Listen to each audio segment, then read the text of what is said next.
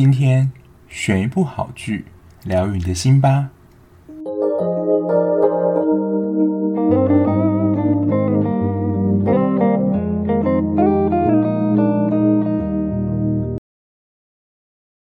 欢迎收听追剧二百五，我是小 B。Hello，大家，不知道本周的题材会让大家觉得太过沉重。因为我在就是选说礼拜四要讲什么的时候，就想说，就是今天我本来就已经想要礼拜六要讲今天这部剧，然后礼拜四有安插谁是被害者，就感觉会让大家觉得心情可能觉得很沉闷。但我还是想要来讲一下，就是我最近刚刚看完这一部，这一部已经完结了，它只有十二集。今天讲的这一部剧呢，也会比较跟死亡这个议题有关，就是死后世界到现在啊。都还没有办法以科学的方式证明说，那到底是一个什么样的地方。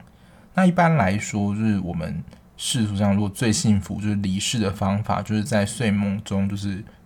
走嘛。那如果是非自然死亡的话，就民间习俗啊，可能会去你呃过世的地方招魂啊，或是。去请，比如说一些施工，或是怎么样把你带回来。因为如果你不是在，比如说家中或是医院，就是这种非室内离开的话，就是人家会说你可能就会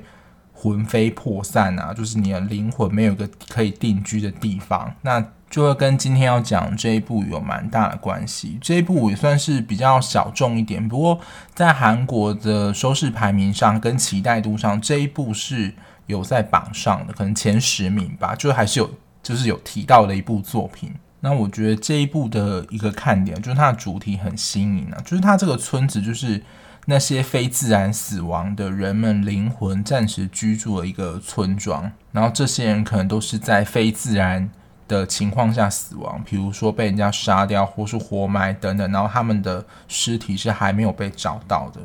那主要角色共有三个，一个是金旭，然后一个是张盼喜，剧情里面大家都称之为他张大叔。那另外一个是申俊浩，他是一个警察。那他们身边都有一个人是因为这样的状态下失踪。那透过剧情，就是他们会就是原本是三个是不认识人，然后在剧情当中，他们因为因为一些关系就会渐渐的认识。那因为俊浩他本身就是警察嘛，所以在调查。失踪案件，他本身就比较方便。然后金旭呢，是在偶然的情况下发现这个村子。那这个村子，他其实活人平常是看不见这个村子里面人了。但是为什么主角就是金旭跟张大叔可以看见这些死去的人们？就是剧情当中后面会解释。而且这些活人啊，是跟死人之间，他们是没有办法触摸到对方的。那整部剧呢，就是在讲。他们寻找他们失踪的人的过程，就是因为他们身边都有一个，就是他们重要人失踪嘛，然后就是透过这样寻找过程，解开一件有关于身世之谜的案件。它的剧情大概就是这样。然后像刚刚讲到这个主题很新颖嘛，因为其实这个算是你要说王者的村庄，它要形成。算是一个新的生态系，就是他们会以当时他们死亡的年龄姿态，就是进入这个村庄，然后在他们还没有被找到之前，他们就只会待在这个村庄里面。后面就会有陆陆续续有新的人进来嘛，就是那些呃也是还没有被找到尸体的人。那久而久之，他们其实就会形成一个新的生态圈，就是彼此呃相互照顾啊，形成家人或朋友的关系。可是我觉得就像真实世界一样。并不是所有在这边死去的人可能本身就是好人，也有一些可能是就比较无法融入呃社会人，比如说他是杀人犯或是性侵犯等等，所以他在这个呃王者窦温村，他还是像他在现实生活中的世界一样，可能会想要伤害或是侵犯别人，所以他们在这个村庄当中也是另外一个被排挤跟排斥的对象。然后另外一个看点是，我觉得这一部真的是算是超好哭的一部。就是如果你是那种哭点很低的话，我觉得这一部真的需要准备十包卫生纸。就是我觉得这一部是近期我觉得最虐心的一部。我个人是觉得啦，比《恶之花》好哭。就是除了剧中有一些分离的场景外，因为你本身你的尸体，你只要被找到的话，你就会像就是蒸发一样，就是消失在这个村子。那你曾经在这个窦温村，就是留下了足迹啊、照片、物品，还有你本身对这个村子的经验都会消失。那其中有一个角色蔷薇，她是被一个算是她的无良男友，就是那种会家暴的人，就是杀害，然后弃尸在一个地方。然后他来到窦温村，发现就是这个村子人对他很好，都想要把他当成家人啊、朋友对待，所以他反而在这个地方，他能够得到就是人家的关注、关爱跟照顾。他在现实生活中反而就是一个活得非常委屈，然后。就是没有人理他的人，所以他反而希望他的尸体不要被找到，否则他就会离开这个村庄。因为他如果尸体被找到的话，一旦他消失，他又不知道说他将来要前往哪个地方，等于说他在这个村庄又要再经过一次就是别离。因为前面刚说了嘛，就是男主角金旭跟张大叔，他们其实是能够穿梭在这个村子跟现实生活当中，其实都是在现实生活当中啊，只是这个窦温村是一般活着的人看不到，只是因为有某些原因，这两个人他是可以在城市之中跟窦温村之间看到，等于说他可以了解两边的情报，比如说蔷薇就会告诉他，可能在他生前最后一个记忆，比如说秘密文件啊，或是保有证据的随身碟藏在哪里，那。男主角跟张大叔就可以在白天的时候回到城市去寻找这个呃所谓应该是留下来的证据，然后帮助他就是找到真正的犯人，然后从真正犯人口中了解他可能把他弃尸在哪里。但是就因为找到了，所以蔷薇也会因为被找到的关系而离开这个村子，所以就会面临一种情感上的两难，就是希望能够找到他能够被找到，然后。能够有一个安身的地方，所以就会形成一种要走也不是，不走也不是的一种矛盾的心情。那因为我刚刚有说嘛，其实这三个主角他们都有一个重要他人，其实是在失踪的状态，然后也是他们在寻找过程嘛。所以这三个人最后都会就是透过剧情的慢慢的进展，找到就是他们失踪的人在哪里。就是三段我觉得都蛮虐的啦，但我自己。被最虐的就是申俊浩警官这一段，因为他失踪的对象是他的未婚妻，而且他的未婚妻是被绑架绑走的，而且这三个主角里面只有他看不到这个窦温村的存在，所以等于是说金旭来到这个窦温村之后，其实他是可以看到这个申俊耀他的未婚妻的，但是他又不晓得该如何把这个讯息告诉。申警官，而且一开始他跟他讲，他觉得就是天方夜谭，而且他也不相信说就是崔汝娜，就是他未婚妻已经死亡了。所以这个过程当中就有非常多反复的，就是这样子的来往，然后很多次这个申警官都有，就是我觉得是痛彻心扉的演技。我觉得我有被他的演技感染到，就是最后找到的那一幕，就是真的眼眶就是微微翻了，因为我就是被我朋友说就是。形容是很铁石心肠，怎么看到这么感动剧都不会哭？但是我觉得他在找到他未婚妻的时候，就是那样的情感真的是非常的复杂。因为这一部的主题也是触动到死亡这个我们内心当中很害怕的部分，所以我觉得在看这一部的时候，就是心情真的不会太好。但如果你是处在可能有重要他人的离开，然后心情觉得。不是很好状态，想要大哭一场的话，我觉得这一部戏就是真的可以让你的情绪有一些抒发。那我觉得在看这一部剧的时候，就是我自己在写稿的时候，就是写了一个情绪上转折很卡。这个情绪上转折很卡，不是说不是说他写的不好看，但因为这一本上这一部的情绪就是会让比较低。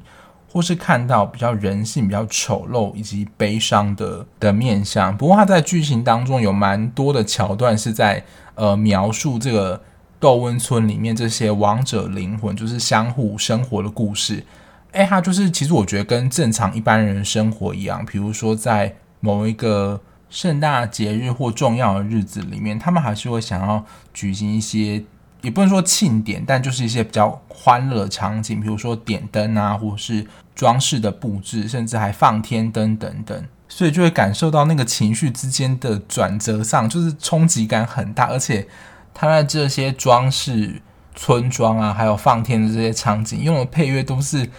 是那种真的是庆祝的那种欢乐音乐，我就觉得有一点情绪跟不上他的节奏，与其说是冲击啦，我反而倒是觉得有点太突兀了。那除了就是寻找失踪者是这部剧情的主线之外，还有另外一条是因为与这些失踪者身份有关，它会形成一个算是身世之谜的案件。那其实最后它有点悬疑的部分啊，其实有一个主谋者在主导这件事情。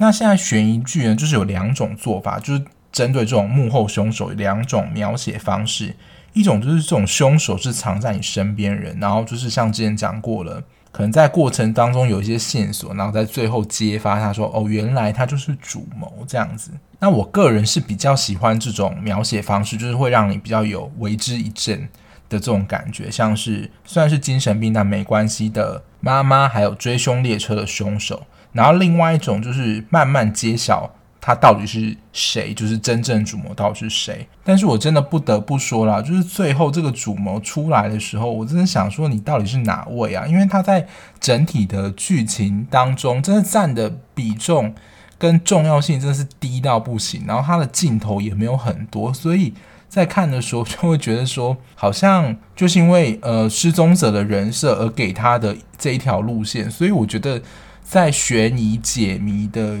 这一条路线上，我觉得是比较可惜了一点啊。虽然我这样讲，可能就是真的有点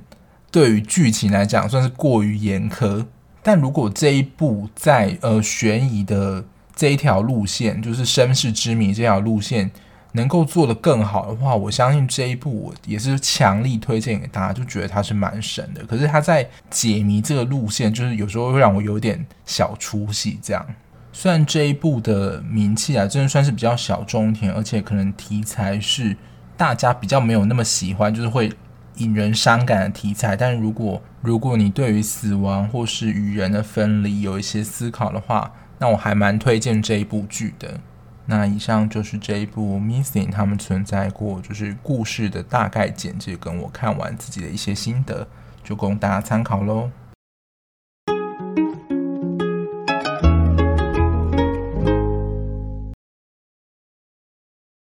那今天的追剧聊心是想要跟大家聊聊悲伤这件事情。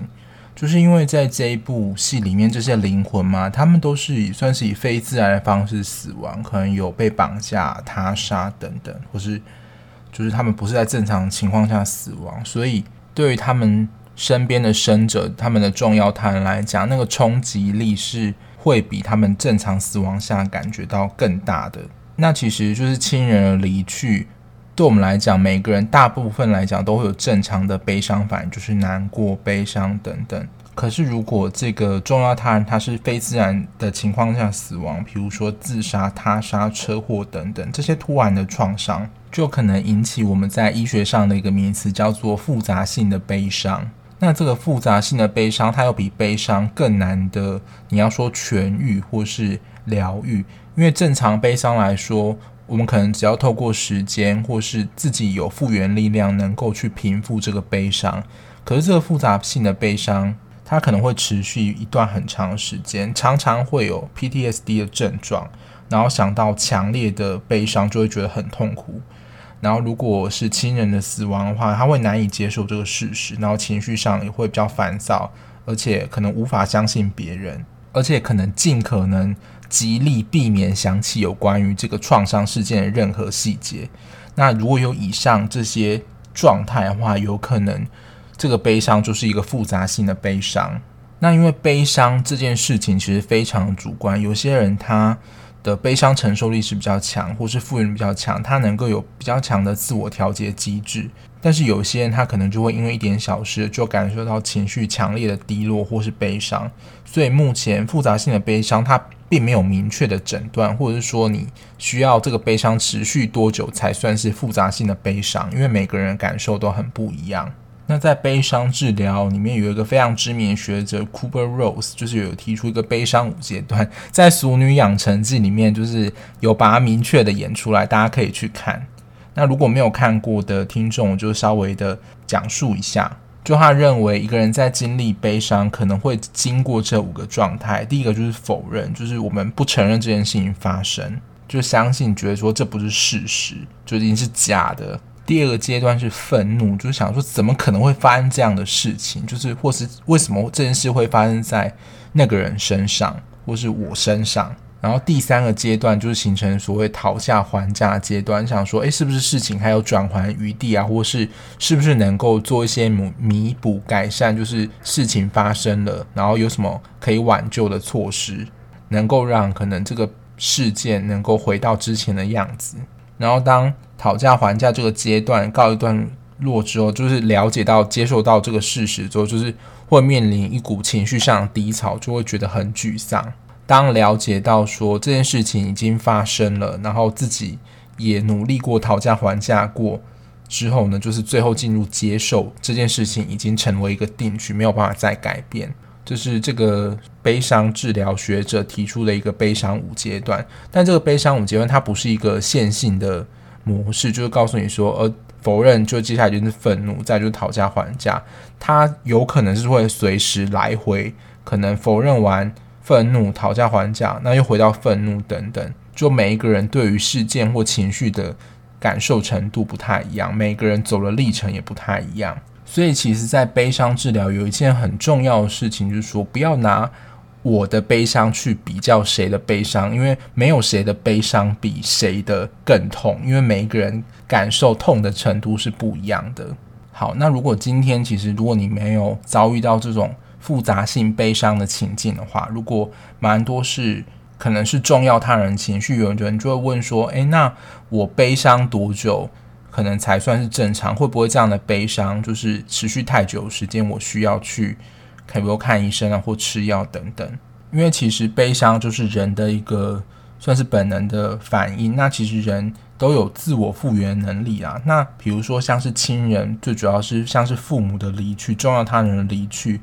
在之前的研究都显示说，大概一年以上才稍微都走得出来。所以，其实如果你在一年内失去至亲或重要他人的话，在一年里面有悲伤的情绪或是悲伤的感觉都是非常正常的。但是如果这个悲伤已经严重影响到你的生活作息啊，或是跟其他人的社交等等，还是要求助专业的协助，比如说心理咨商或是精神科医师的协助。因为我自己本身就是一个非常害怕分离的人，所以我在有关于悲伤或是分离这方面的书有读一些这样。那之前我在它算是教科书了啦，就是有教导我们说，在面对重要他人离世的时候，我们可以做一些什么事情来调节我们的情绪。就是对于这个逝者而言，你可以向他做四件事，就是道别、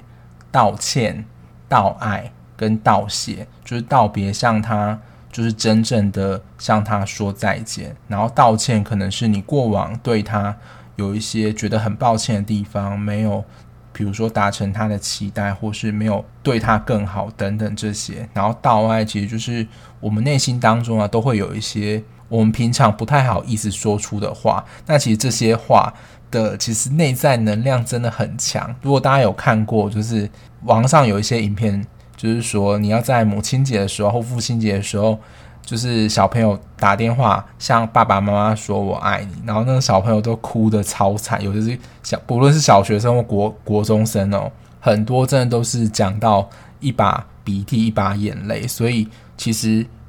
不论是道别、道歉、道爱跟道谢，其实他们在我们内在的过程当中有非常多。复杂的情绪啊，只是说在我们平常的日常生活中不太会去讲这些事情。那丧礼本身的意义，它其实就是提供生者有一个场所，能够向死者做一个真正的道别，让可能过去一些未尽的事物能够有一个完整的结束，不会让有一些遗憾留在彼此双方的心中，能够在这个场合做一个完整的落幕。就因为看了这一部剧啊，就想要跟大家分享，就是有关于悲伤的一些事情。那我不知道这样的内容对于大家来讲会不会觉得有点太硬了？但是我也想，就是借由这样的机会，让大家能够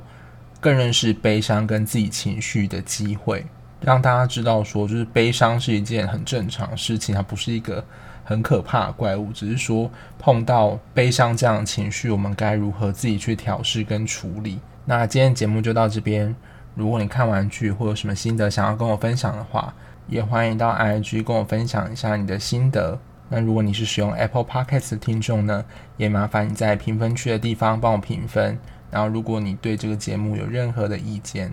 也欢迎在评分区的地方帮我留言，让我知道这个节目有什么可以改善的地方，让我把这个节目做得更好哦。那我们下一集节目再见啦，拜拜。